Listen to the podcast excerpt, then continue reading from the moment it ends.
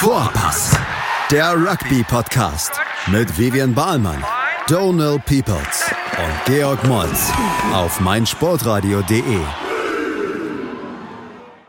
So, hallo und herzlich willkommen zu unserem Podcast Vorpass auf meinsportradio.de. Es ist jetzt schon die vierte Ausgabe in ja, zwei Monaten. Wir ja, haben auf jeden Fall ordentliches Tempo. Und genau, heute wieder haben wir Vivian Barmann und George Mords am Start. Und wir haben einiges zu besprechen, deshalb wollen wir gleich loslegen. Heute werden wir über die Frauen 15er Nationalmannschaft sprechen. Ganz interessant, werden halt auf jeden Fall ganz viele Insights von Vivian bekommen dazu, vom Lehrgang etc.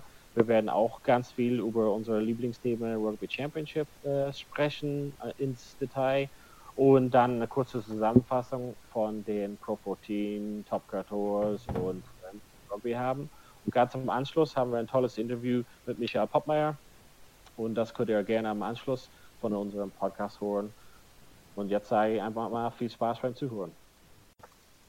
So, und unser erstes Thema heute ist auf jeden Fall Vivian äh, 15er Lehrgang von den Frauen. Also wollen wir erstmal gleich vielleicht äh, ein bisschen dich äh, interviewen, äh, wie es war am Wochenende in Paderborn. Ja, war, war, total cool. Also ähm, die Nationalmannschaft äh, befindet sich jetzt äh, in der Vorbereitung auf das nächste Länderspiel und das ist äh, in Tschechien, äh, gegen Tschechien, in ja. Berlin im Stadion Buschallee. Und ähm, da haben die Nationalmannschaft jetzt 35 äh, Leute circa eingeladen und ähm, ja, um uns halt auf dann dieses, dieses Spiel zu konzentrieren. Es ist alles ein bisschen ja, neu und viel frischer Wind in der Nationalmannschaft. Wir haben zwei neue Nationaltrainer seit Anfang des Jahres, ähm, Dirk Frase und Paul McGuigan. Und ähm, ja, das war, ein, das war halt irgendwie wichtig, dann irgendwie sich mal irgendwie kennenzulernen. Die, die Mädels haben schon mal vor ein paar Wochen einen Lehrgang gehabt. Ich bin jetzt neu dazugekommen, aber ähm, man merkt schon, dass das alles noch relativ fresh und ähm, neu ist und so weiter. Ja. Und wie kommt es denn dazu, dass du halt, äh, da eingeladen äh, wurdest? Also jetzt mit, dem neuen Trainer einfach mal so, haben die neuen Leuten dazu geholt oder wie kommt das?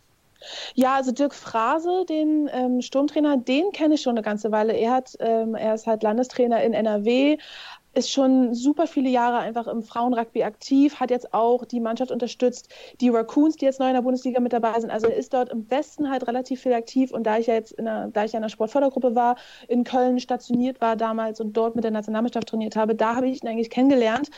Und ähm, er ist jetzt neuer Nationaltrainer und er hat dann einfach ja, mich auf dem Schirm gehabt und mich jetzt wieder mit eingeladen oder hat beziehungsweise mit Paul darüber gesprochen und ähm, ja, wollten mich jetzt beide mal sehen sozusagen.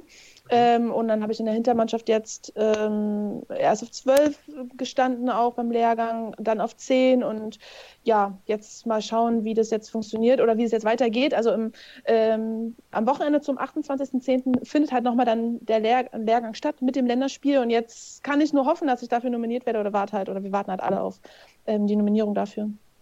Ja, sehr gut. Und äh, du hast einfach schon in England auch auf 9 oder 10 oder auf 12 gespielt? Also hast du da eine Präferenz oder? ähm, in England habe ich bei den Cheltenham Tigers fast nur auf 12 gespielt. In der Unimannschaft ähm, University of Gloucestershire 12 und 9. 10 habe ich noch gar nicht im 15er gespielt, muss ich sagen. 10 spiele ich halt vor allem im Sima Rugby. Ähm, ich habe jetzt aber am Wochenende gemerkt, dass, dass mir 10 viel mehr Spaß macht. Also ich hätte richtig doll Bock auf 10 zu, zu, zu stehen. Ähm, mit 12 bin ich aber auch komplett happy. Eigentlich mit, wenn, ja. ich, wenn ich spielen kann, dann ich auch, würde ich auch woanders in der Hintermannschaft stehen, natürlich. Äh, wie kommt es denn jetzt eigentlich zu dem Spiel gegen Tschechien jetzt? Oder ist das auch so eine Art Restart jetzt für die deutsche Frauennationalmannschaft? Da war es doch ein bisschen ruhiger die letzten Jahre, kann man so sagen. Also ich habe davon persönlich wenig medial mitbekommen. Habe zwar jetzt auch nicht aktiv danach gesucht oder so, aber ich würde jetzt sagen so Siebener Männer, Siebener Frauen, Männer 15er, Frauen 15er, das war, die Sichtbarkeit war doch relativ gering und so viele Spiele haben da doch auch nicht in den letzten Jahren stattgefunden, oder? Also ähm, ist vollkommen richtig, dass, dich, dass sich die 15er Nationalmannschaft wieder im Aufbau befindet. Ähm, es gab lange die G15, das war eigentlich eine, eine freiwillige Initiative, ähm, die ohne Gelder vom DRV stattgefunden hat. Und damit wurde dann die Nationalmannschaft wieder ins Leben gerufen. Die durfte als Nationalmannschaft auftreten, aber komplett ohne Finanzen vom DRV. Jetzt ist es so, ähm, man ist jetzt wieder bei der Europameisterschaft dabei, spielt dann gegen Spanien, Belgien und Niederlande. Und ähm, jetzt ist es auch so, dass man wieder finanzielle Unterstützung vom DRV bekommt. Das ist jetzt wieder nicht nur die G15er, sondern das ist wieder wirklich die 15er Nationalmannschaft. Ähm, und das Spiel jetzt ist ein ganz normales oder ein Vorbereitungs- Testspiel. Anfang nächsten Jahres soll auch wieder ein Testspiel gegen die British Army stattfinden. Und so eine Spiele haben jetzt auch in den letzten anderthalb Jahren, zwei Jahren stattgefunden. Ähm, damit hat es eigentlich angefangen. Man hat so diese Testspiele organisiert um sich dann, um halt zu zeigen, dass man wettbewerbsfähig ist, um auch dann wieder bei der Europameisterschaft mitzumachen. Und ähm, das ist jetzt eines von, von diesen Spielen, ja. Und apropos wettbewerbsfähig, also wie ist, die, ist, wie ist das Niveau gegenüber Tschechien oder gegenüber die Niederlande oder die anderen Mannschaften, die du erwähnt hast? Was würdest du da einschätzen? Also bei der letzten EM, ähm, da habe ich ja nicht mitgespielt, aber da haben die, hat die 15 Nationalmannschaft den dritten Platz belegt. Man konnte da Belgien schlagen, ähm, aber Spanien und Niederlande sind schon noch ähm, ja, deutlich stärker, kann man schon sagen. Also es ist noch unheimlich schwer, diese beiden Mannschaften zu schlagen. Ähm, gegen Tschechien müsste man jetzt eigentlich aber einen Sieg einfahren. Also ja. Die haben weitaus schlechteren Platz in der Weltrangliste, Platz 53. Deutschland befindet sich da gerade auf dem Platz 19. Also das sollte eigentlich ein Sieg sein. Die befinden sich auch ja, in einem Neuaufbau. Also das ist jetzt auch nicht eine Mannschaft, die jetzt ja seit Jahren so gefestigt ist, also die Tschechen. Und von daher ähm, ähnlich ja. wie bei uns jetzt, aber muss man auch sagen. Aber da könnte man, also da geht man schon sehr positiv ran an das Spiel. Und neben dir war, also kennen wir noch so andere Namen, die in den Frauen-Nationalmannschaft gerade da eingeladen worden sind? Oder mit wem hattest du da zu tun? Oder mit wem hast du da zum Beispiel, wo du auf 10 standest, was wäre so dein Innenpaar daneben? Also kennen wir die Leute auch? Ähm, na, ja, es ist so das Ding, dass halt, es gibt ja ähm, sechs Bundesligamannschaften und primär sind die ganzen Spielerinnen aus den Bundesliga-Teams. Okay. Ähm, ich bin jetzt eigentlich, ich weiß gar nicht, ob es noch andere gibt, die nur Siemer spielen, aber eigentlich bin ich jetzt jemand, der nur in der Siemerliga aktiv ist. Ähm, glücklicherweise muss ich persönlich einfach sagen, ich habe in den letzten Monaten äh, beim RK03 immer das Herrentraining 15er mitgemacht, was mir wirklich zugutekommt. Ich merke das einfach jetzt, dass ich nicht überfordert bin mit so vielen Leuten auf dem Platz, sondern dass ich das durch das Herrentraining schon so kenne, wie man auch in der Hintermannschaft Moves läuft und ähm, ja einfach wie irgendwie das, das Training abläuft oder das ist einfach, es ist einfach jetzt für mich jetzt nicht so neu gewesen, was wirklich richtig, richtig gut war. Ähm, aber ähm, jemand, ja, Anna Breitenbach, mit der habe ich jetzt vorhin ge gestanden, die spielt bei ähm, St. Pauli, es sind viele Hamburger mit dabei. Ähm, Germania Liss stellt unheimlich viele Spielerinnen. Ähm, der HK natürlich auch mit dabei. Ja, eigentlich sind alle Bundesligamannschaften da vertreten, kann man schon so sagen. Ja. Äh, Noah Baltroweit ist eine besondere Spielerin, würde ich sagen. Also sie spielt gerade in England in der ersten Liga für die Wasps und hat auch wirklich eine, eine super wichtige Rolle jetzt am Lehrgang eingenommen in, im Sturm. Also man kann sie schon so als Sturmführerin bezeichnen, würde ich jetzt sagen. Sie hat super wichtige, gute Ansagen gebracht. Sie ist technisch da einfach auch saustark und ähm, ja, ich glaube, dass das einfach für die deutsche Mannschaft Nora unheimlich wichtig ist. Die hat so viel gelernt, die hat in Neuseeland gespielt, jetzt seit einigen Jahren in England und das ist eine kleine Geheimwaffe, würde ich sagen, oder was beziehungsweise klein, also sie ist eine unheimlich große Spielerin, eine große Geheimwaffe ähm, für, für die deutsche Nationalmannschaft. Und vielleicht apropos, dass in England spielen, also du hast auch selber also lange Zeit in England auch gespielt, auch äh, in den 15er hat ähm, Variante, also wie wäre das jetzt von einer Leistung, von einem, von einem Lehrgang zu dem Cheltenham Tigers zum Beispiel? Also wie wäre da der Vergleich für dich? Also was?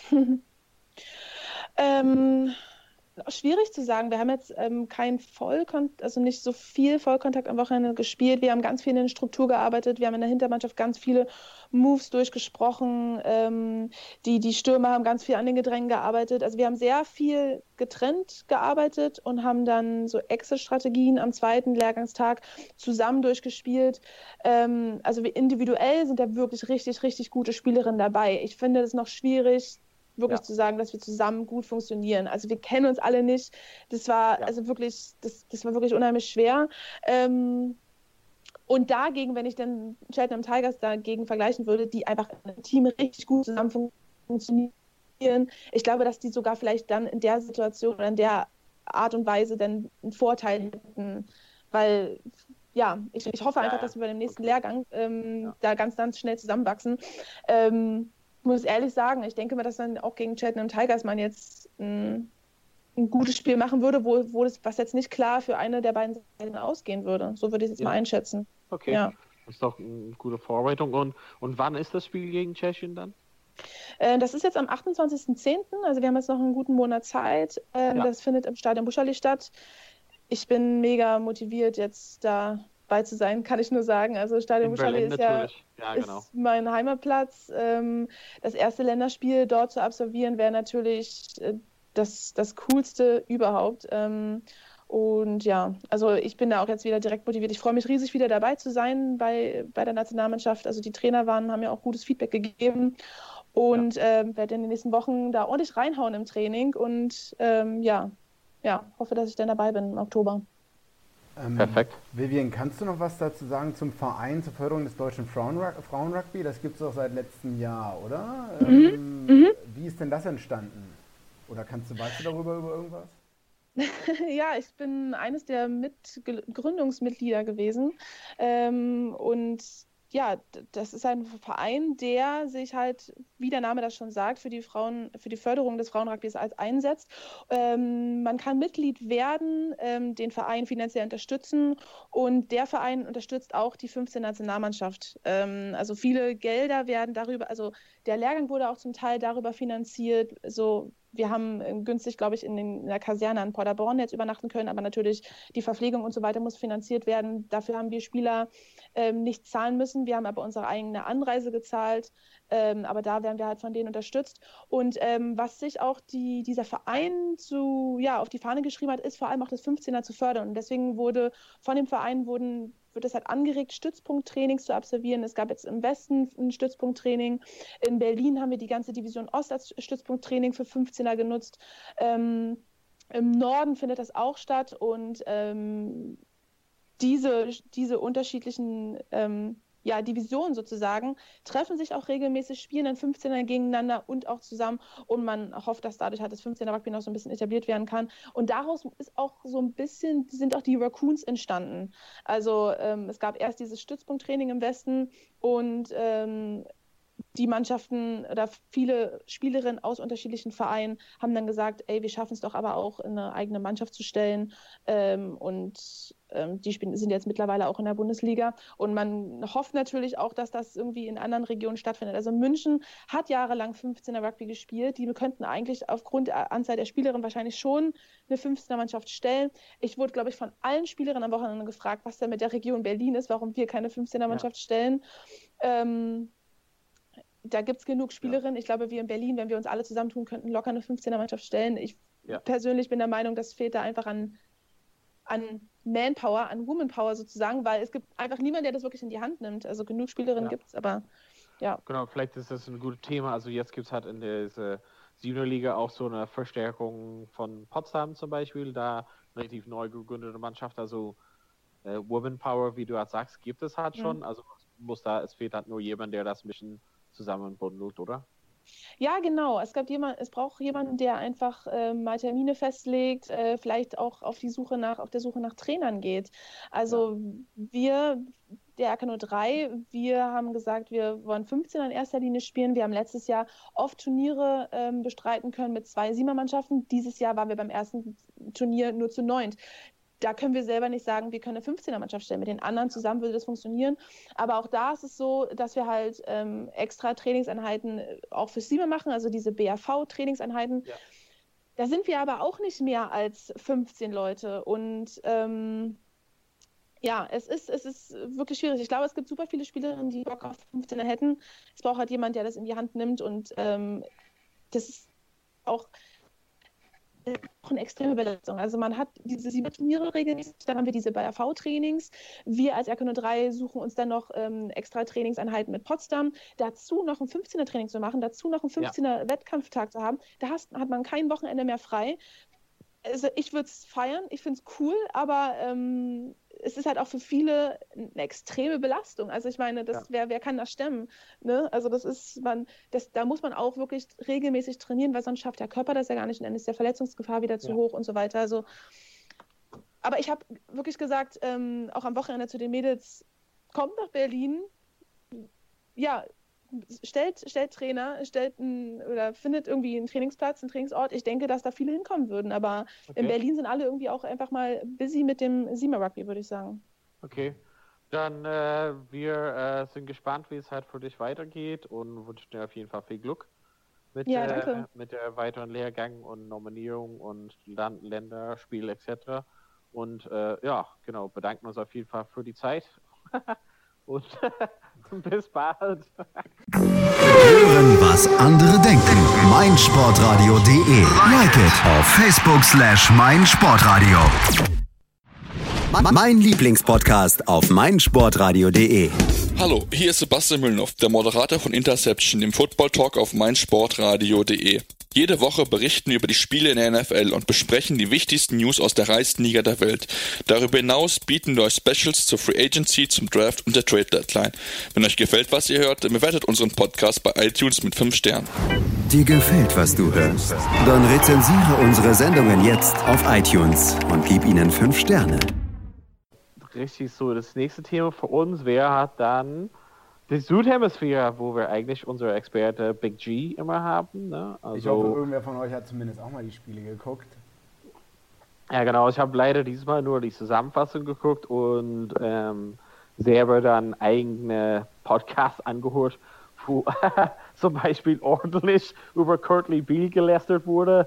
Und ja, also vielleicht Stichpunkt Australien. Ähm, das gibt halt jetzt, die haben jetzt die schlechteste Weltrang irgendwie seit keine Ahnung wie lange. Seit der ähm, Einführung. Ähm, sind, ja, genau, sind wirklich so runtergerutscht. Aber gut, die gibt es ja auch erst, ich weiß nicht, äh, sieben, acht Jahre oder 17, 18 Jahre. Also ist ja nicht so, dass. Ja, aber grundsätzlich, grundsätzlich.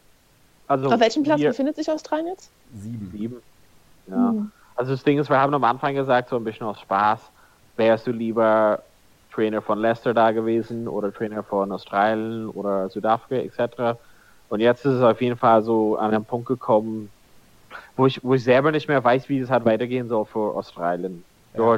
Also äh, Checker wird zerrissen, die Leute sind halt wirklich richtig sauer und es wird auch nicht besser. Also und es, die Basics funktionieren ja schon nicht. Man muss ja sehen, Checker ist, glaube ich, ein Jahr vor dem letzten Weltcup reingekommen und äh, hat dann ja hat da noch ein bisschen viel Positives verändert, aber Leute fragen sich jetzt, okay, was hatten wir in den vier Jahren, in den letzten drei vier Jahren erreicht? Also wie Fitnesslevels, ja. schon Basic Skills und so äh, und da sehen die Leute halt wirklich gar keine Verbesserung. Also die, die Offensive ist halt sehr eindimensional und äh, es, es scheitert schon an sehr vielen Sachen. Also ähm, Ost, äh, Südafrika hätte wahrscheinlich viel höher gewinnen können oder sollen auch. Wär, hätten sie ja. mal auch ein bisschen klinischer, more clinical gespielt. Du meinst, Südafrika hätte höher gewinnen sollen? Ja, auf jeden Fall. Mhm. Also, mhm. Äh, wenn, die haben sich wahrscheinlich, Südafrika war so gut in Neuseeland und dann sind sie wahrscheinlich im Unterbewusstsein haben sie sich eher so ein bisschen auf das australische Niveau angepasst, sind also so ein bisschen runtergegangen in der Qualität. Ich glaube nicht mhm. absichtlich, also das ist nur meine Vermutung. Aber das passiert ja oft automatisch, genau. dass man sich ein bisschen dem schlechteren Team anpasst, ja. Genau, auch, auch unterbewusst. Ich meine, die werden jetzt nicht super arrogant gewesen sein und in das Spiel so reingegangen sein, aber ich glaube schon, dass da unterbewusst, die werden ja auch äh, die Spiele vorher gesehen haben gegen Argentin von Australien gegen Argentinien und das hat da bestimmt einen Einfluss gehabt. Ja, also wo, also du, du hast schon, du hast schon viele Punkte erwähnt, aber woran liegt es? Also wenn ich halt so das zusammenfassen könnte, liegt es an den Spieler, liegt es an dem Trainer, liegt es an der Dichte der Kader, liegt es an, dass die anderen Mannschaften stärker geworden sind? Also also Curtly Beal, ich glaube, der wird jetzt für das kommende Spiel, also an 10, das war ein Experiment, der wird für das kommende Spiel wieder auf 12 gesetzt, so wie ich das heute gesehen habe. Und eigentlich sagen einige auch, der hätte mal lieber Fullback spielen sollen. Das ist da, wo er vor drei, vier, fünf Jahren wirklich geglänzt hat oder so. Ja, ja. woran, also schon beim Angriff kann man halt sehen, dass oftmals die australischen Stürmer entweder zu spät am Ruck oder Breakdown waren oder viel zu viele da waren. Also sechs, sieben Leute teilweise ja. oder so. Ähm, das heißt, da fängt schon mal an. Ähm, das heißt, entweder du verlierst deinen eigenen Ball oder er wird halt extrem verlangsamt von den Springbok Forwards. Ähm, das heißt, da kannst ja. du schon mal keine Plattform bauen für, ähm, für deine Hintermannschaft. Dann oft, also Springboks sind auch sehr oft in der Rush-Defense ähm, äh, in der Rush-Defense auf die Australier zugegangen und da hatten die auch kein Konzept für. Die haben halt mal drei, vier, fünf Mal so Cutout-Passes ähm, Cutout-Passes geworfen und das hat einmal im Versuch geendet und die anderen drei ja, Male genau. ging es halt äh, voll daneben. Also entweder ist da einer zu weit gelaufen, Huber war auch öfters mal auf, äh, auf, äh, auf dem Flügel und das hat hinten und vorne, also es sieht so aus, als ob da, die haben das Konzept eingeübt, dann hat es aber im Spiel nicht geklappt und dann haben sie aber einfach nichts geändert während des Spiels. Also da war die Fähigkeit gar nicht da im Spiel zu erkennen, okay, Springboard Forwards kommen jetzt immer äh, sehr schnell auf uns zu in der Defensive und ja. äh, das, was wir jetzt einstudiert haben, das funktioniert jetzt nicht. Da muss man nach 20, 30 Minuten, muss da halt irgendwann mal kommen und sagen, jetzt müssen wir halt was, was anderes ausprobieren. Also. Und das meine ich mit Eindimensionalität, dass da halt nicht viel ja, Kreativität auch vorherrscht. Und einige Leute sagen, vielleicht okay. Australien, die Spieler sind seit den Jugendzeiten immer overcoached. Das heißt, verlassen sich zu viel darauf, dass die Coaches ihnen vorher Instructions geben, wie man zu spielen ja. hat. Und dann, mhm. das führt dann dazu, dass man im Spiel mhm. die Fähigkeit verliert, selber Entscheidungen zu treffen. Ja. Genau das hätte ich gerade gesagt. Falsches, falsche Decision-Making einfach. Also ja. gerade wenn halt da diese Rush-Defense kommt, ähm, dann versucht und ich mich vor allem an eigenem Mahlfeld befinde, dann will ich einfach einen Ball rausballern und wegkicken und dann fangen die an, diese weiten Pässe zu spielen und da wird ein Ball nach dem anderen ähm, intercepted, so ungefähr. Also und da, das ist einfach falsches Decision Making. Oder denke ich mir, das, das muss man noch sehen. Also wenn das, das kann doch nicht zwei, dreimal in einem Spiel passieren. Genau. Aber dieses, dieses Overcoaching finde ich total einen interessanten Punkt. Also habe ich Aber nie so jetzt drüber nachgedacht, dass die einfach aufhören, vielleicht selber zu denken im Spiel. Aber also wenn ich das betrachten würde, also kann das sein, dass eine Overcoaching, aber so ein paar Basics, so wie Fitness, also genau, das also kommt halt sorry, aber nach der 60. Minute, äh, wenn die Leute, ich meine, ein Stürmer, der 120 Kilo äh, wiegt, willst du nicht erwarten, dass er 80 Minuten durchballert. Aber ich meine, wenn du halt so zwei Props hast, und der eine soll 40 Minuten spielen und dann kannst du auswechseln, der andere. Also du musst in der Lage sein, 40 Minuten schon Vollgas zu geben. Und ich glaube, da hakt das schon. Also die, ja. die acht Stürmer von Australien, fitnessmäßig, also ich bin selber halt nicht der fitteste, aber wenn, wenn der Anspruch von denen ist, mindestens 40 Minuten bis, also für die anderen 60 Minuten durchzuhalten, dann muss der grundlegende Fitnesslevel anders sein. Und was ich halt nicht entscheiden kann, ist, Liegt das daran, dass die so viel trainiert haben, dass sie so Burnout haben? Oder liegt das daran, dass denen fehlt so in Grundlagen, äh, in Grundlage als Preseason? Weil ich glaube, das Problem ja ist, dass die Grundlage, dass in jeden, äh, in, vier, in den vier Clubs in Australien unterschiedliche Systeme ähm, trainiert werden, also auch unterschiedliche Fitnesslevels. Obwohl ja Rugby Australia vielleicht die Hälfte des Gehalts zahlt von einigen Wallabies, haben die wenig Einfluss darauf, wie die Strengths and Conditioning Coaches die Leute im Club trainieren oder so.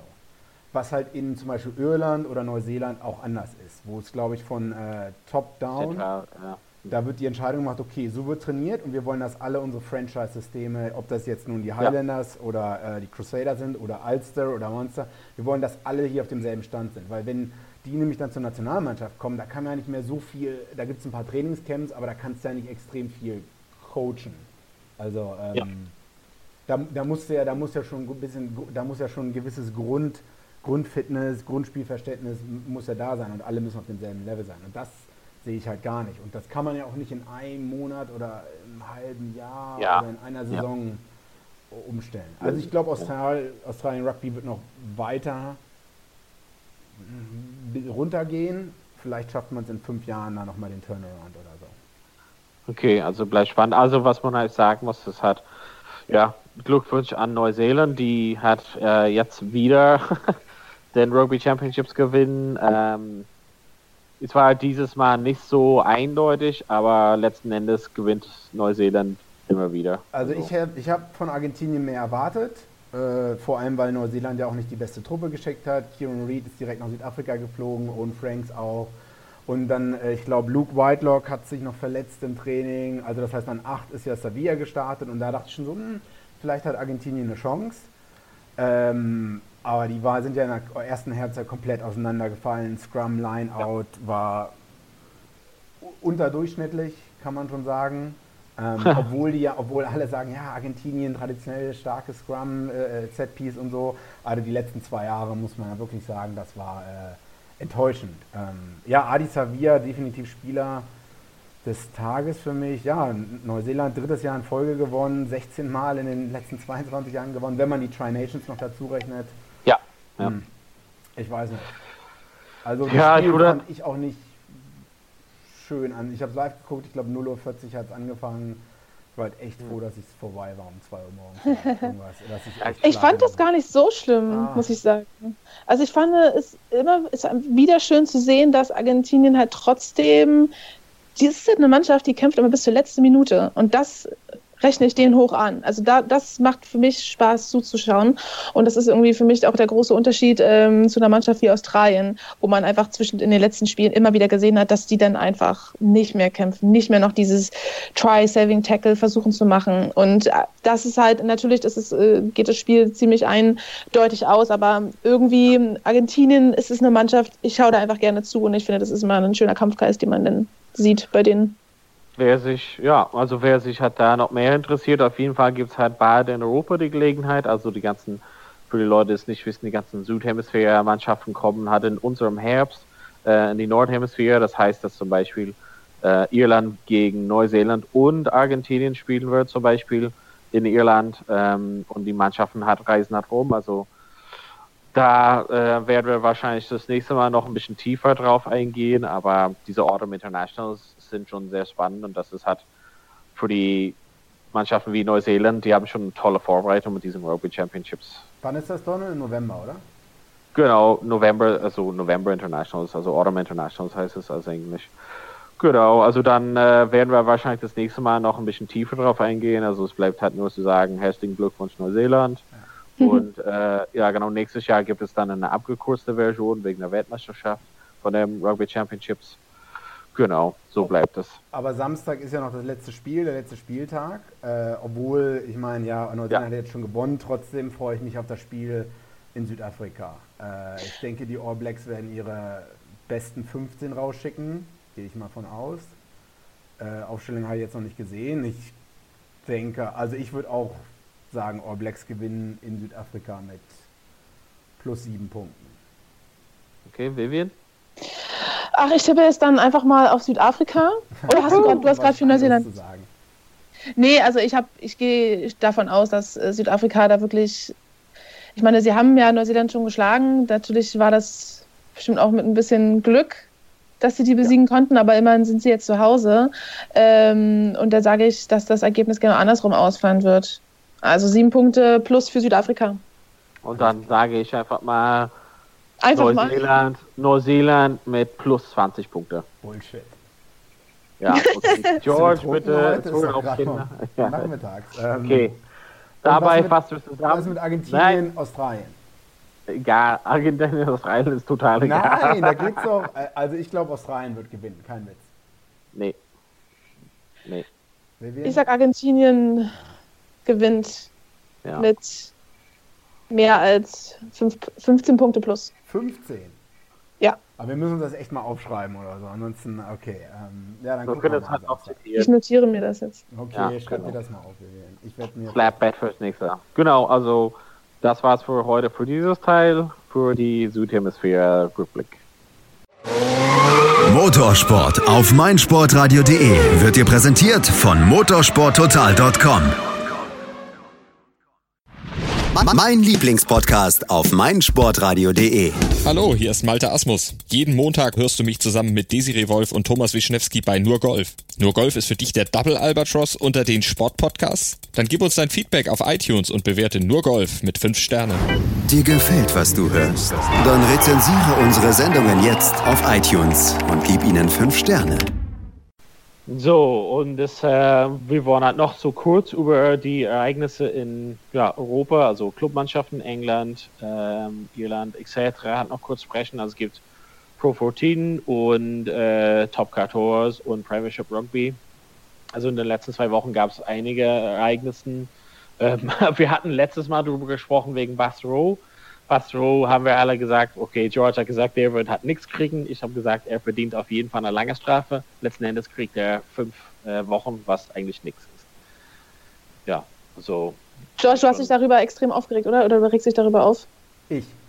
Ja, dass es so wenig ist? Oh, äh, nee, ich habe damit, ja, das, der hätte eigentlich mehr verdient, äh, hätte definitiv mehr verdient, aber ich habe damit schon irgendwie gerechnet, weil ich glaube halt immer ja. noch, so wie ich das verstehe, dass alle Unions, also in, in England gibt es einen Referee-Boss ja. und alles ist einheitlich, ja. aber wenn du halt die Pro 14 und auch die Top 14 siehst, da scheinen die Systeme ganz unterschiedlich zu sein und jeder und in genau. Frankreich, wie gesagt, habe ich so das Gefühl, dass man immer so die eigenen Spieler, man weiß halt, dass es so ein High-Profile-Spieler, da wird ja. dann ein bisschen äh, davon abgesehen, den zu stark zu bestrafen. Wohingegen in England die Leute kein Problem haben, einem Chris Ashton, der im Vorbereitungsspiel ein ähm, ich glaube, der hat so einen Tip-Tackle gemacht oder so. Und dafür, nee, der hat ihm geschlagen ins Gesicht. Dafür also kriegt er halt schon sieben oder acht Wochen, fehlt auch im, ja. kann im erst im, in den ersten England-Spielen nicht mit, oder wurde trotzdem ins England-Camp eingeladen.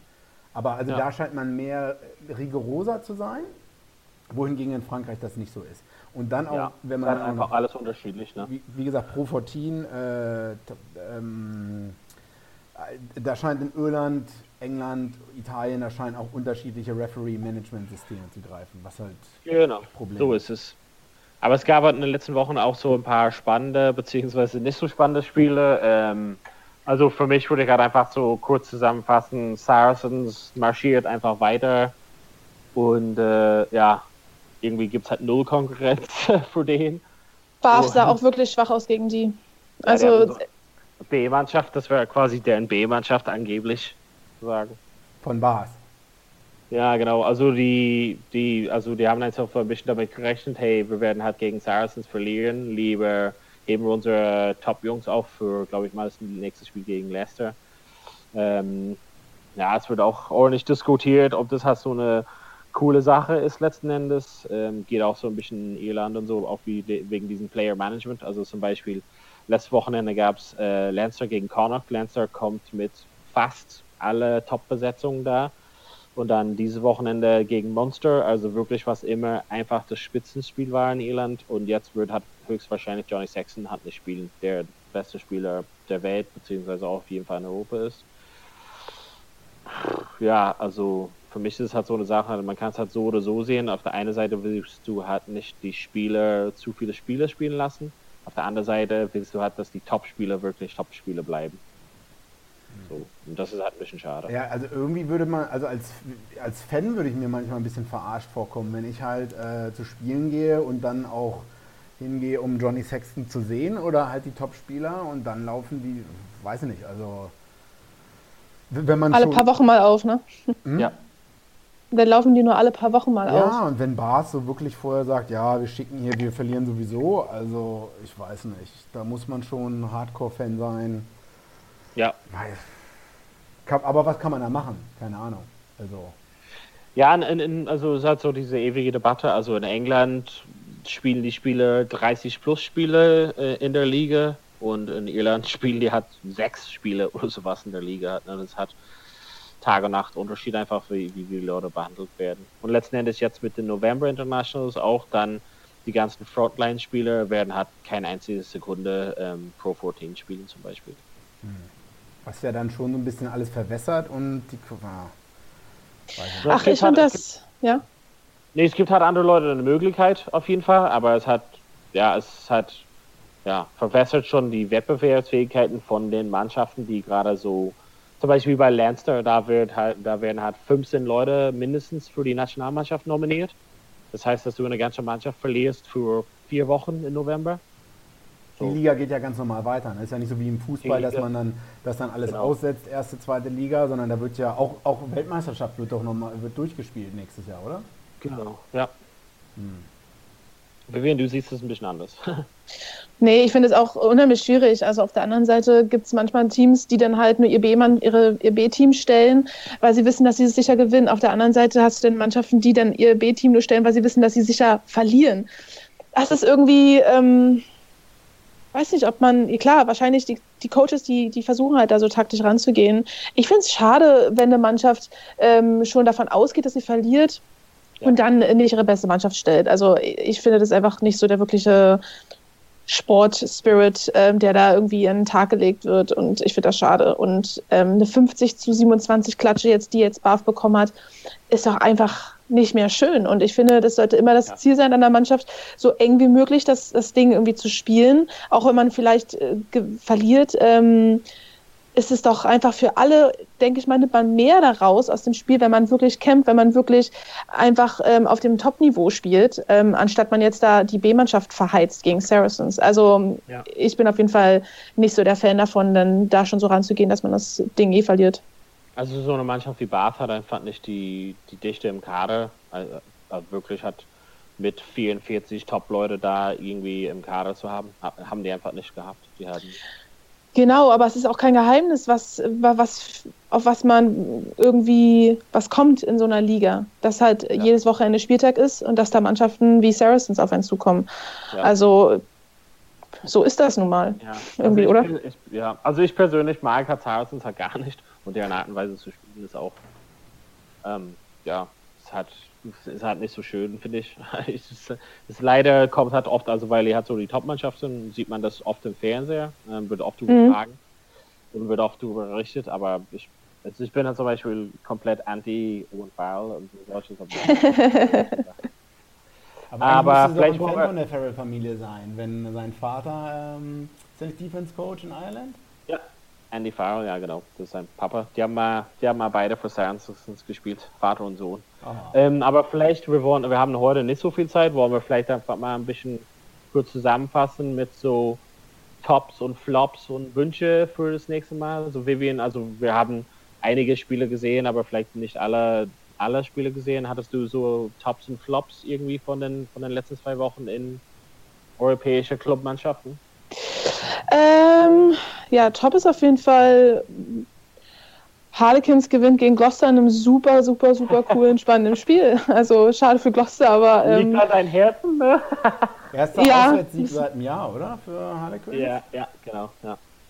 Und Gloucester hat ja, ist ja so unheimlich stark in die Liga, äh, Liga gestartet und äh, das Spiel kann ich nur jedem empfehlen. Das sollte man sich nochmal ganz angucken. Das war echt mega spannend. Ähm, ja, na, Flops?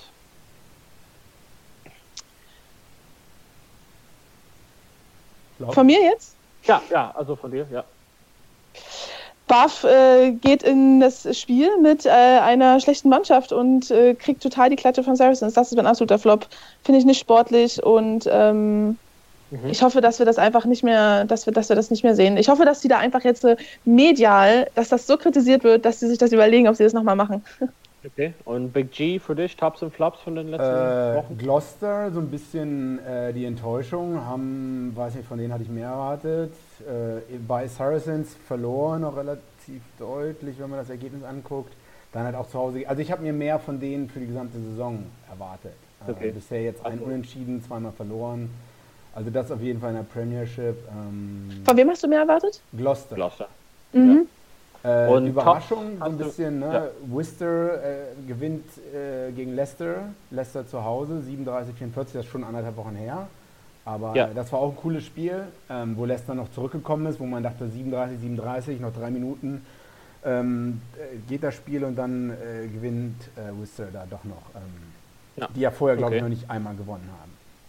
Ja. Und, okay, also für mich war es auf jeden Fall, also die zwar hat so Oster hat so eine ordentliche Klatsche bekommen vom Munster am Wochenende. Oh, ja. Mm, das war relativ mhm. abzusehen. Viele Oster fehlen, hat viele Leute gerade. Ähm, war halt ungewohnt ein bisschen B-Mannschaft oder, oder, Mischung. Aber dieser eine Versuch von Joey Carberry, wo er es halt mit einem Hand fängt und so zu sich nimmt und dann durch die letzten zwei, drei Leute durchmarschiert, war ja ziemlich geil. Falls ihr es nicht gesehen habt, könnt ihr es bei YouTube auf jeden Fall nachgucken. Äh, Munster gegen ähm, Ulster. Genau, genau. Joey Carberry Versuch einfach mal, also nicht das ganze Spiel oder die Versuche, viele waren einfach mal nicht besonders, aber diese, wo einfach mal, ähm, ich weiß nicht, der Ecker Alex Wooden hat den Ball einfach so hingeschmissen in der Luft und Carberry läuft und fängt es halt mit einem Hand und läuft halt durch. Und Flop für mich ist halt so ein bisschen controversial. Ähm, also für die einigen Leute, die auch so andere Podcasts anholen, es gibt halt diesen Rugby Pod mit äh, normalerweise Jim Han Hamilton, Andy Good und da war jetzt halt äh, Joe Marler und Joe Marler ist gerade in den Medien gewesen, weil er hat jetzt gesagt hat, er wird halt jetzt in die Rente gehen für England zumindest, spielt weiterhin bei Harlequins. Und was ich einfach seltsam fand, war, dass er das begründet mit, er will halt mehr Zeit mit seiner Familie verbringen, ne? Das ist das eine. Dann in demselben Atemzug ist er halt bei diesem Rugby Pod was er auch äh, bestimmt auch nicht ohne Zeitaufwand ist. Fand ich ein bisschen seltsam. Und ähm, dann ein Jahr äh, entfernt von der Weltmeisterschaft in die Rente zu gehen mit 28, finde ich ein bisschen, ja, also ich fand nicht, dass er der geilste Spieler ever war. Ich fand auch so manchmal ist er ein bisschen so ein Hooligan manchmal, aber der hat schon was drauf und ich finde es schon ein bisschen schade, enttäuschend, dass er hat jetzt gerade die Zeitpunkt, dass ich habe nicht so ganz verstanden. Also ich weiß, dass Familie ihm äh, wichtig ist, aber so ein bisschen, was er sagt und tut, äh, sind halt nicht gleich. Also war für mich ein bisschen dauer. Mm, ich weiß nicht, also sorry Donne, bist du schon fertig oder?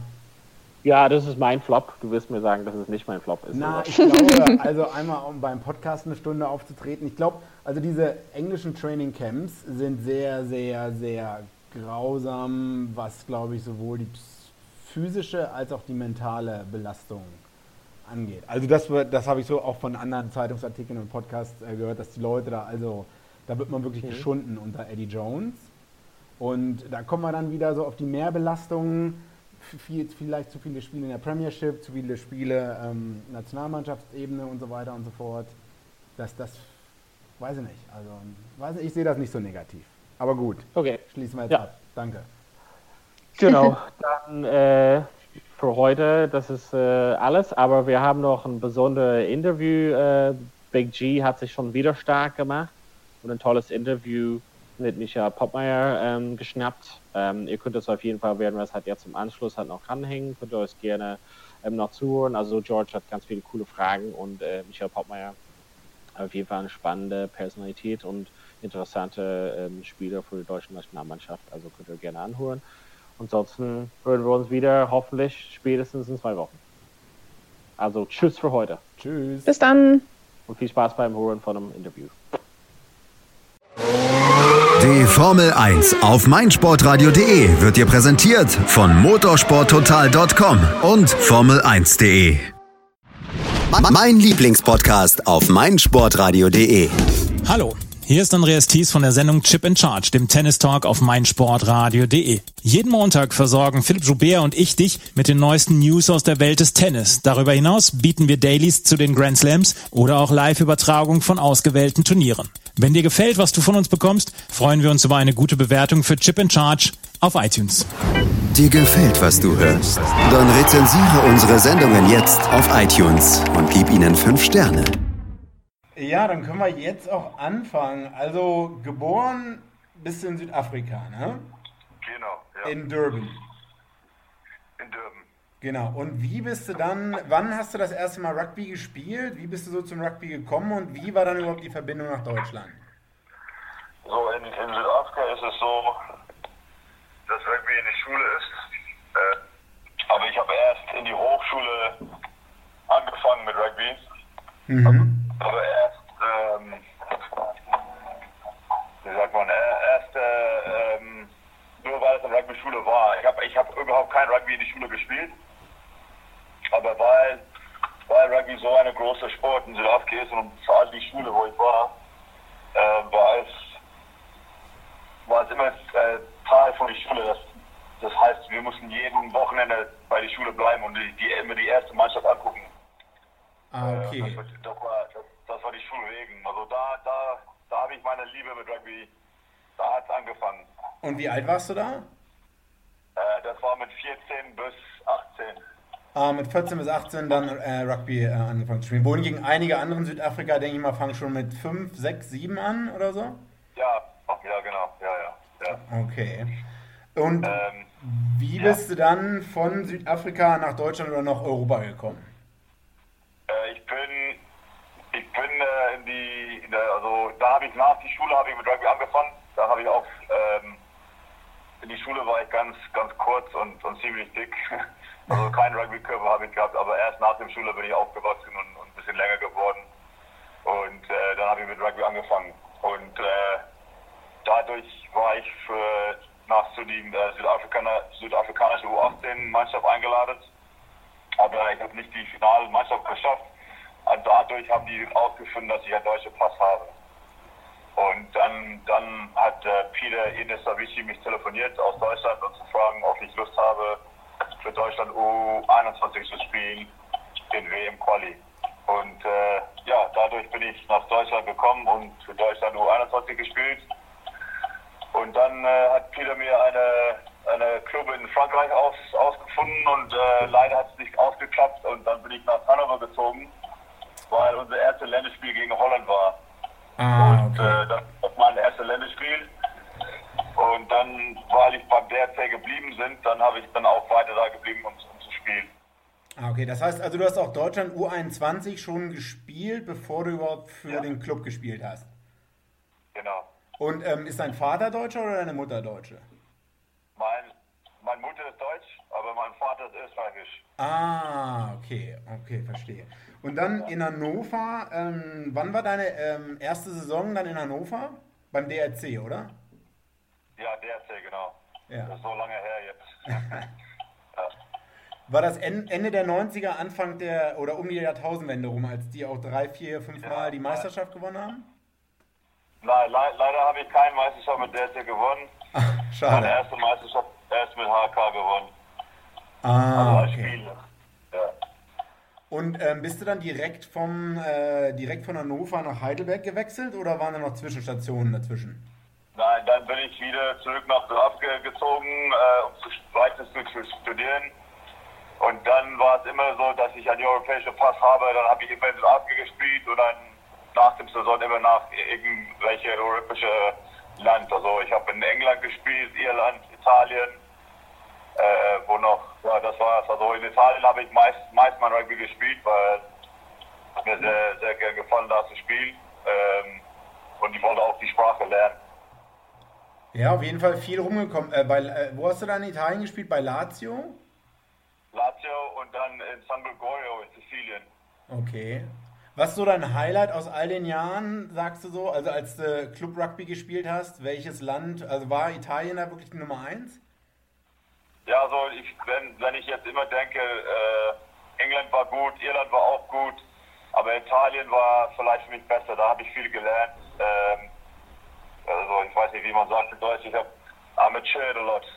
Und äh, also wir haben ein sehr gutes Stürmercoach gehabt in Sizilien und da habe ich viel von ihm gelernt. Also guck mal, ich lerne immer noch was bei Rugby. Äh, auch jetzt schon mit, mit unseren neuen Coaches, die sind wirklich gut. Okay, okay. Und wie, ähm, wann hast du dann zum ersten Mal, wie, wie ist die Verbindung dann nach Heidelberg? Also ähm, wann hast du da dann angefangen zu spielen? Ja, dann, dann habe ich, äh, glaube ich, 2009 nach äh, meiner Saison in San Gregorio habe ich vor zwei Jahren aufgehört, Rugby zu spielen. Da habe ich, äh, ich habe ein richtig gutes Jobangebot bekommen in Südafrika.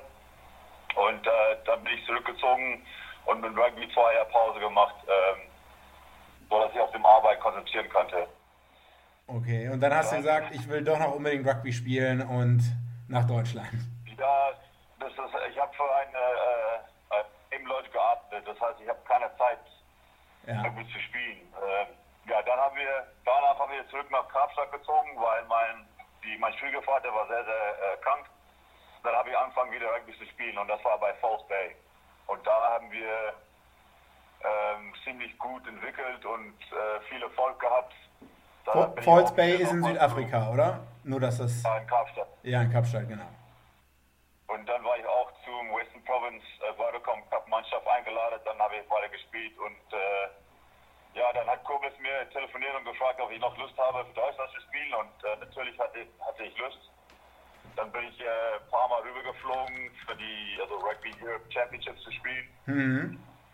Und dann, also in die Zwischenzeit hat die Academy auch viel entwickelt und äh, dann hat Robert Moore mir telefoniert, um zu fragen, ob ich Lust habe, also fest hier hinzuziehen nach äh, Heidelberg. Okay, und das war 2009. Und, äh, Das war 2015. Ah, 2015. Ja. Okay, vor drei Jahren, ja. Und dann auch mit dem HRK jetzt äh, ein paar Meisterschaften, ein, zwei Meisterschaften gewonnen, ja? Zwei, gegen Forstheim verloren und die letzten zwei haben wir gewonnen. Genau, genau. Und jetzt ähm, in, der, ähm, in der Sommerpause bist du nach Frankfurt gewechselt. Äh, auch zum SC Frankfurt 1880 mit noch ein, zwei anderen Spielern, oder? Genau.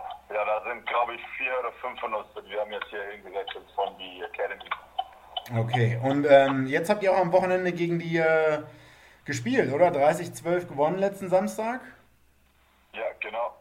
Äh, kannst du mal auf das Spiel, also äh, auf das Spiel so eingehen aus eurer Sichtweise? Also war das eine Überraschung, dass ihr da gewonnen habt, oder habt ihr schon gedacht, Ja, dass wir haben, wir haben schon, ähm, also die, die HK hat schon am Dienstag ein schweres Spiel gehabt gegen ähm, Heinzelsheim TSV.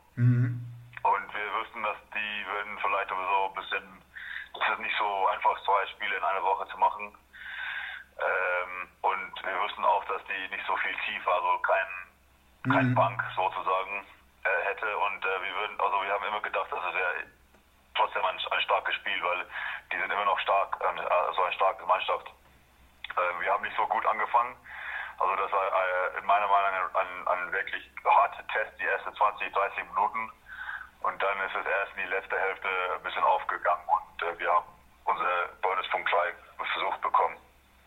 Ja, und immerhin seid ihr jetzt Tabellenführer in der Bundesliga Südwest. Ähm, und ich meine, es steht das Ja. Spitzenspiel, also jetzt ist ja das kommende Wochenende ist Pause. Und Genau. dann spielt ihr zu Hause gegen die RG Heidelberg, was ja, Ja, der ja, zweite genau. ist. Ja. Also ist ganz klar, dass die Bundesliga dieses Jahr sehr, sehr offen wird. Äh, also RGH haben auch, die haben jetzt auch viele Spiele gewonnen. Hanschesheim sind ganz stark. Äh, Heulenstam ist jetzt irgendwie besser geworden und, und viel Erfolg gehabt die letzten zwei Spiele. Ja, das ist äh, ein bisschen mehr spannend und, und äh, wirklich gut für Rugby in Deutschland, meiner Meinung. Ja, auf jeden Fall, da stimme ich zu. Ähm, und du planst jetzt auch noch bis zum Ende, mindestens bis zum Ende der Saison in Frankfurt zu bleiben? Ja, also ich bin hier angestellt als Trainer, äh, Jugendtrainer, obwohl ich noch spiele. Also Ziel ist jetzt äh, WM Quali Marseille und wenn, wenn, wenn das klappt und dann mal schauen, dann, dann gebe ich, gebe ich noch Gas bis äh, WM und dann wird es dann langsam, ja, vielleicht muss ich die, die, die Rugby Boots aufhängen. Ja, du bist 1982 geboren, oder? Genau, ja, ich bin jetzt 36. Ja, ja, so ein, zwei Jahre kriegt man da vielleicht noch oder so, aber dann ähm, wird es vielleicht Ja. Zeit, die ähm, Schuhe an den Nagel zu hängen. Ähm, wie sieht es denn aus?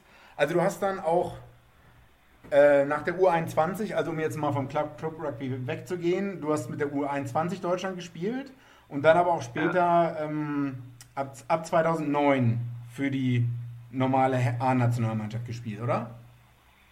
Ja, ich, also ich habe im ganzen Anfang auch weiter für Deutschland gespielt, glaube ich, bis 2005. Dann war eine kleine Pause, dann noch in Italien 2008, 2009 war, dann habe ich immer noch nach Deutschland gekommen, um zu spielen. Ah, okay. Und dann äh, gab es, glaube ich, nochmal Pause und dann ja ähm, 2014, 13, 15 habe ich wieder für Deutschland gespielt. Ah, okay, okay. Was Und dann fest, hier in Festen 2015 gezogen nach Heidelberg. ah, ja, okay. Und deine Position ist zweite Reihe bei deiner Körpergröße, Ja. sag ich mal, oder? Zwei, zwei drei, obwohl am Anfang meiner Karriere für Deutschland habe ich auch äh, oft auf die Detail gespielt. Ja, okay. Was ist so, ähm, ja, aus der gesamten Nationalmannschaftskarriere, so Highlights und Lowlights? Ähm, Ja. Also da, da gibt es schon viel, viel Highlights. Also immer für Deutschland das Spiel war für mich ein Highlight. Lowlights, äh, ich habe darüber gedacht, da gibt es kein Lowlights für mich. Ähm, also der größte Highlight war gegen Rumänien zu gewinnen in Offenbach. ja. Das war, das persönlich war es meine beste Highlight und auch ähm, für, für, für die deutsche Mannschaft damals, glaube ich, das war auch ein gut und also großer Highlight. Okay, okay. Ähm, und du hast ja auch an Auswärtsspielen teilgenommen mit der deutschen Nationalmannschaft. Wie bitte nochmal? Ähm, du hast auch an äh, Away Games with the German National Team. Ja, Und- ja, ja, ja, so oft. Äh, ja, früher, früher war es ein bisschen ähm, anders, also nicht so professionell. äh, Da gab es gute Tours. Ähm, ein Highlight auf Tour war auch für uns äh, vor eineinhalb Jahren, glaube ich, waren wir in Kenia. Ähm, und äh, vor zwei, drei Jahren waren wir in Brasilien, aber Kenia war echt ein gutes Tour für uns. Also ganz, ganz hartes Spiel. Ganz knapp gewonnen mit die- zwei Punkten, Ja, oder? ganz knapp. Ja, genau. Ganz am Ende hat Chris Hilsenbeck ein Drop Goal gemacht. Und äh, da, da unsere, ähm, ich glaube, knapp 15.000 Leute und äh, gutes Gefühl im Stadion und, und ganz hartes Feld, ganz hartes Spiel und äh, gut gewonnen. Und das war insgesamt ein ganz gutes Tour für uns. Okay, okay, das hört sich gut an. Ähm, wer ist denn, ähm, ich meine, du hast ja wahrscheinlich immer mal ein Zimmer geteilt mit irgendwelchen Leuten im Hotel. Ja, ja, Wer ja. ist so die, der katastrophalste ähm, oder äh, best and worst roommate? Ja, das, äh, das wird unbedingt äh, Matthias Schosser sein. Ähm, Ähm, der ist aus New Zealand, aber hat deutsche Mutter, glaube ich. Und der wohnt jetzt momentan in, in Schottland. Ich glaube, der wird hier für Lehrgang sein. und der, ganz, ganz der ist Typ. best oder worst roommate? Ja, voll Witze und äh, Ah, okay. ja, nach einem ganz großen Teller Fleisch, dann, dann ist es, ja. Man kann mal vorstellen. Das hört sich gut an. Ähm, ja, jetzt das kommende ähm, Turnier in Marseille, was ja. wo man ja dank äh, Rumänien und der anderen Mannschaften, die vielleicht ein bisschen was ähm, falsche Spiele aufgestellt sind, muss man denen auch dankbar sein, dass man da jetzt reingekommen ist. Ähm, ja, Kanada, Hongkong, Kenia. Also du bist jetzt eingeladen worden vom ähm, Mike Ford, der jetzt Trainer ist, Genau. ne? Äh, zum Lehrgang, also Vorbereitungsspiel-Lehrgang, sag ich Ja. mal so, oder? Und ähm, Ja. wie, wie viele Lehrgänge gab es da jetzt so und ähm, wann hat das angefangen? Also momentan haben wir seit September, ähm, also die, die Jungs, äh, wir trainieren montags, dienstags und donnerstags. Die Jungs, das in Deutschland sind. Ähm, und, und was dahin, also da, dazu kommen kann, ähm, wir trainieren sehr, sehr hart auf unsere Spielzüge, Fitness und ähm, analysieren auch äh, Hongkong, weil Hongkong ist, ist, ist unser erstes Spiel und wir wollen, wir wollen erstmal konzentrieren. Das ist unser erster Schritt, Hongkong zu gewinnen und dann, dann können wir dann auf Kanada konzentrieren und dann so weiter auch Kenia. Okay, also von Spiel zu Spiel denken und ähm, ja, ist auf jeden Fall ähm, Ja, die ja. richtige Und, Idee. Ja, das wird, ich glaube, das wird unser erster großer Lehrgang sein, mit äh, leider mit ohne die Jungs aus Frankreich und Rumänien und, und, und England. Ähm, und dann, ich glaube, geplant ist noch eine, eine äh, Friendly-Spiel Ende Oktober und hoffentlich bekommen wir dann all die Jungs, weil wir müssen alle zusammen spielen und arbeiten, weißt du? Ja, auf jeden Fall. Also vielleicht noch Friendly Testmatch, ähm, ähm, Vorbereitungsspiel Ende Oktober hast du gesagt. Aber das steht noch nicht fest. Genau. Ja? Nein, das, ist noch nicht fest, nein. Okay, und seid ihr dann auch, also es ist ja über drei Wochenenden verteilt, seid ihr dann noch komplett die ganze Zeit da? In Die Marseille? Wochenende meinst du? Also Nein, seid, nein, nein, in, in Marseille, ja, ja da, also meine Verständnis ist, dass wir bleiben die ganze drei Wochen da. Okay, ja, das macht auf jeden Fall Sinn. Ja. Und die anderen Spieler jetzt aus den anderen Ländern, werden die alle, ähm, äh, werden die problemlos freigestellt von ihren Vereinen? So, so, soweit ich weiß, ja, die werden, also November ist Test, ist Test-Window, das heißt, also die müssen freigestellt werden, sonst, sonst gibt es ein bisschen Ärger. Okay, und ähm, ja, weißt du persönlich eigentlich, also ich meine, von den drei Teams, die teilnehmen, Kanada, Hongkong, Kenia, über, über, weißt du persönlich über die viel oder wusstest du schon, also über Kanada denke ich mal, die haben schon mal am äh, Weltmeisterschaft auch teilgenommen und so, aber über, Ja. über Hongkong weißt du da viel? Ja, also äh, eigentlich schon. Ähm, ich war vor zwei Jahren war in Hongkong für ein äh, Zehner-Turnier. Ah, Und äh, ich kenne ich kenn sechs die, von den Jungs, die haben auch in Karstadt gespielt und vier von denen hat zusammen mit mir gespielt in Karstadt und die sind jetzt durch äh, Residency qualifiziert für, für Hongkong zu spielen. Und ähm, ja, die, die haben ein, bisher, meinem Verständnis, die haben eine sehr gute Vorbereitung gehabt. Also die spielen auf einem ganz hohes Niveau.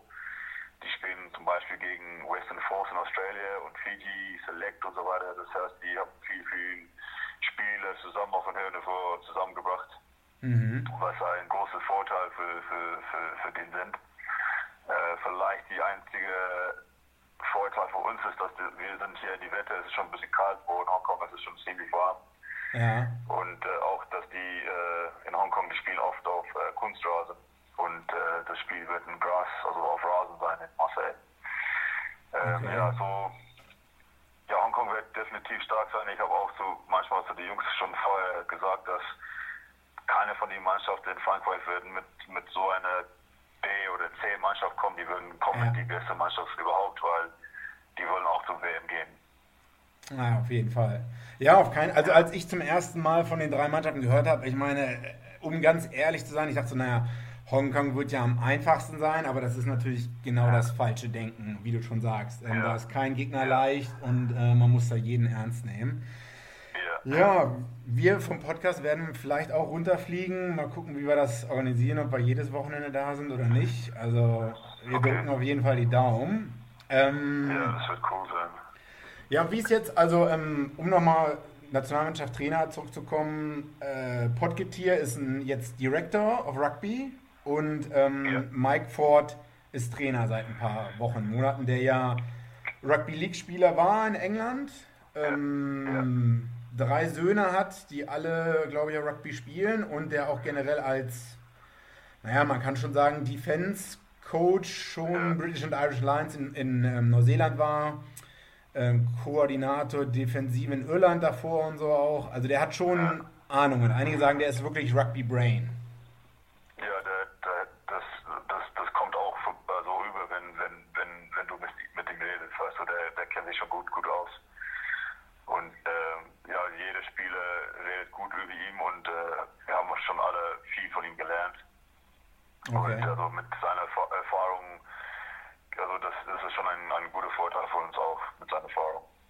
Okay, das hört sich gut an. Ähm, wird der denn, gibt es schon Pläne, falls man die Quali nicht schafft, ob äh, bleibt der dann da oder ist das alles offen? Kein, ja, leider von dav, davon kann ich, weiß ich, gar, weiß ich gar nichts. Ah, okay, okay. Ja, verstehe, verstehe.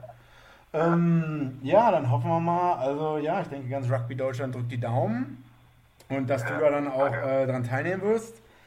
Auf jeden Fall in Marseille. Ähm, das letzte, worüber noch mal reden wollen, verfolgst du, äh, oder das vorletzte eigentlich, über was wir reden wollen. Erstmal, ähm, wie ist so deine Meinung? Ich meine, du hast jetzt auch eine lange Karriere, viele Länder gesehen. Wie ist so deine Meinung, Zustand deutscher Rugby im Vergleich von vor 10 Jahren, 15 Jahren, 18 Jahren oder so? Was, was siehst du so Positives und Negatives? Ja, po, po, da, da, da gibt es äh, nur positive. Also ähm, Gut, gut. vor, vor 12, 15 Jahren war es, wie ich schon früher gesagt habe, also nicht so professionell.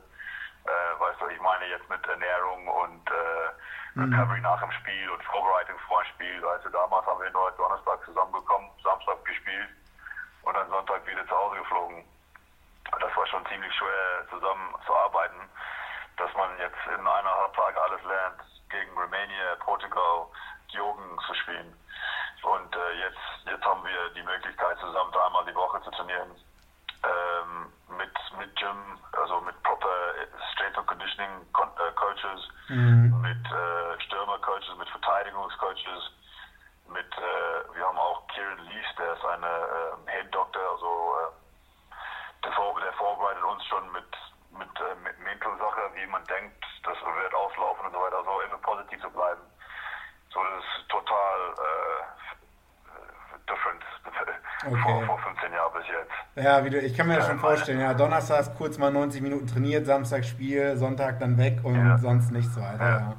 Ja. Das ist ja schon mal Und gut. meine, meine einzige Hoffnung ist, dass es so weitergehen kann, dass es, dass es sich weiterentwickelt für Deutschland, weil ich glaube, wir sind, wir sind auf die richtige Schritt. Wir müssen da immer weitermachen können und äh, hoffentlich klappt das irgendwie.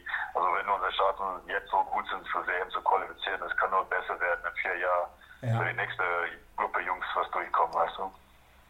Was denkst du ist am wichtigsten für die, äh, oder was das äh, äh, größte Hindernis, äh, the biggest obstacle for German Rugby? Ähm, also wo, was, wo muss man so die Weichen stellen? Ist es Jugendrugby jetzt? Ich meine, Frankfurt ist ja auch federführend im Ja. Jugendrugby oder Ja.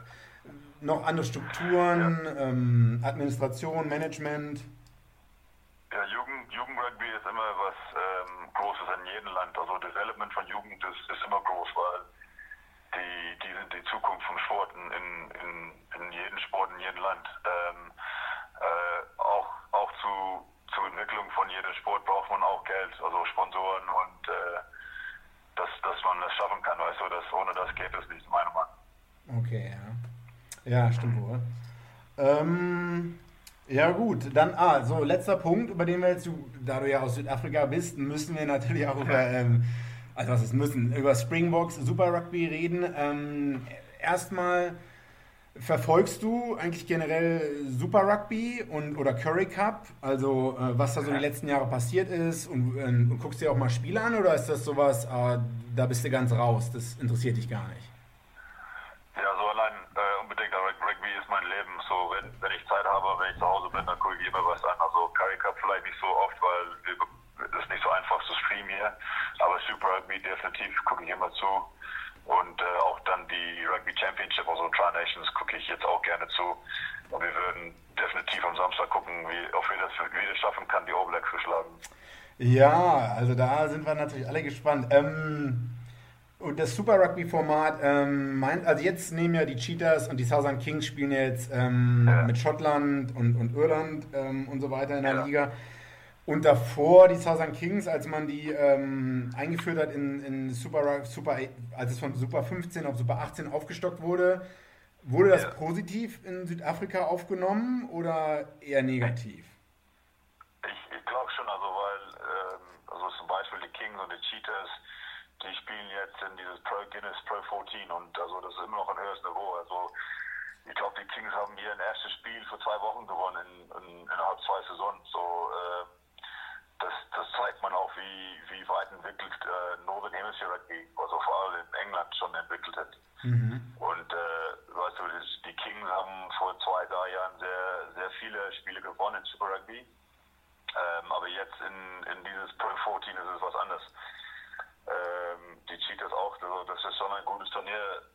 Vielleicht ist es ein bisschen schwer, immer zu weit, so weit zu fliegen, aber es ist kein Unterschied zwischen Super Rugby mhm. und äh, nach England zu fliegen. Okay. Oder also, Schottland oder Wales. Also du siehst es eher positiv, dass auch Cheetahs und Southern Kings jetzt äh, Pro 14 ja. teilnehmen. Ja, also immer, in meiner Meinung, immer Rugby auf ein höheres Niveau zu spielen, ist, das kann nur positiv sein, weil die, die Coaches werden immer was lernen, die Spieler werden immer mhm. was lernen und, und das ist ja, das ist immer was Positives. Ja, ja, da stimme ich zu, auf jeden Fall. Ähm, ist so gener generell das Interesse in Südafrika, also ich habe mir jetzt auch viel Super Rugby angeguckt, die letzte Saison und auch die Jahre davor. Ist das Interesse ein bisschen ähm, weniger geworden? Weil äh, man sieht oft das mal leere Stadien, auch Super Rugby jetzt in Südafrika. Ist, oder ist es einfach so, dass die Leute bleiben mehr zu Hause, gucken aber trotzdem noch Rugby? Oder, ähm, die, gucken, die, gucken, die gucken trotzdem Rugby zu Hause. Ich glaube, glaube, es war, also Nick Mallet war früher 1998, 99 war er äh, Trainer des Springboks und er, der hat schon damals gesagt, dass die Tickets zu, zu teuer sind. Ah, und dadurch hat er seinen Job verloren. Und ich glaube, das ist immer noch das Problem. Also die Tickets sind viel zu teuer. Und wenn man denkt, es ist Winter und es regnet in Kapstadt, äh, es ist besser zu Hause zu bleiben und auf dem Fernsehen zu gucken, das ist ja. viel, viel besser. Ja, ähm, ich glaube, wenn Stadion auszuverkaufen, müssen die schon etwas äh, ähnlich wie Sport Francais, die machen auch Family-Tickets-Verkauf oder Buy One Get One Free oder dass, dass mehr mhm. Leute reinkommen. Es ist eigentlich schade, dass die Stadions nicht so voll sind. Ja, auf jeden Fall. Also ich war schon ein bisschen ähm, erschrocken bei einigen Bildern. Ähm, ja, meinst du, es werden vielleicht, die überlegen ja Super Rugby noch mehr aufzubrechen und dass noch mehr südafrikanische Teams in Europa spielen? Ähm, ja. Findest du das gut oder, oder eher weniger gut oder ist das eigentlich egal? Ja, das ist also eine gute Frage. Da. Also ich glaube, dass äh, was, was die jetzt machen, ist schon besser. Ähm, obwohl, wenn, wenn Auster oder Munster zum Beispiel oder Glasgow, die, die fliegen nach Südafrika, sind die Stadions immer noch leer. Aber mhm. wenn, wenn, wenn die südafrikanische Mannschaft nach England oder Schottland fliegen, sind die Stadions schon voll. Mhm. Ähm, ja, das ist eine gute Frage. Vielleicht muss, können wir auch eine, also eine Mannschaft weniger machen, dass die, die, die Vereine selbst verstärkt, also, also viel mehr Spieler haben, die starke sind, dass, dass dann, dann, können, dann wird man auch merken, dass südafrikanische Mannschaften wird besser spielen in diesem Turnier. Ähm, mhm. Jetzt war, also die Stormers fangen immer gut an, dann das war die Lions, die sind im Finale gekommen, aber die schaffen das nicht, die Crusaders zu, zu, zu schlagen oder Hurricanes. Ja. Okay, ähm, ja, Springboks Sieg in Neuseeland. Wie Ja. glücklich, ich gehe mal davon aus, dass das Spiel gesehen. Ähm, Ich, ich habe leider das Spiel nicht gesehen, aber wir haben das verfolgt auf Twitter. ah, okay. Aber ja, wie glücklich war ich unbedingt. Also vor allem hier in, in Frankfurt SC 1880, da sind viele New Zealand Coaches. Dann habe ich die, die Bragging Rights bekommen für die letzte zweite Woche. Und äh, meine Springbok-Trikot zu, zu, zu, zu tragen. Aber wir haben, glaube ich, aus Mannschaft haben wir, haben wir Glück gehabt, das Spiel zu gewinnen. Wenn man die Stats anschaut, war es äh, fast unglaubbar, dass wir das Spiel eigentlich gewonnen haben. Ja, hättest du damit gerechnet? Possession und Territory und alles, das war, wir haben echt Glück gehabt. Und selbst hat Rossi Erasmus das auch gesagt, dass wir haben Glück. Ja, stimmt. Ähm, hättest du damit gerechnet? Ähm, ich habe ich hab eigentlich schon, weil ich habe gedacht, jetzt, jetzt muss es schon sein, weil so seit 2009 haben wir niemals in New Zealand gewonnen. Das ist schon neun Jahre, das ist schon ziemlich lang. Das, äh, Und äh, was, was Rossi Erasmus macht und die neue Springbok-Mannschaft gefällt mir. Und äh, hoffentlich können die das immer nur noch weitermachen, dass die jeden Wochenende so spielen kann und jedes Wochenende gewinnen kann. Vor allem für den WM nächstes Jahr. Ja, nachdem es da so ein bisschen so ein Formtief gab, wie auch letztes Jahr, ähm, ist es auf jeden Fall ein positives Zeichen.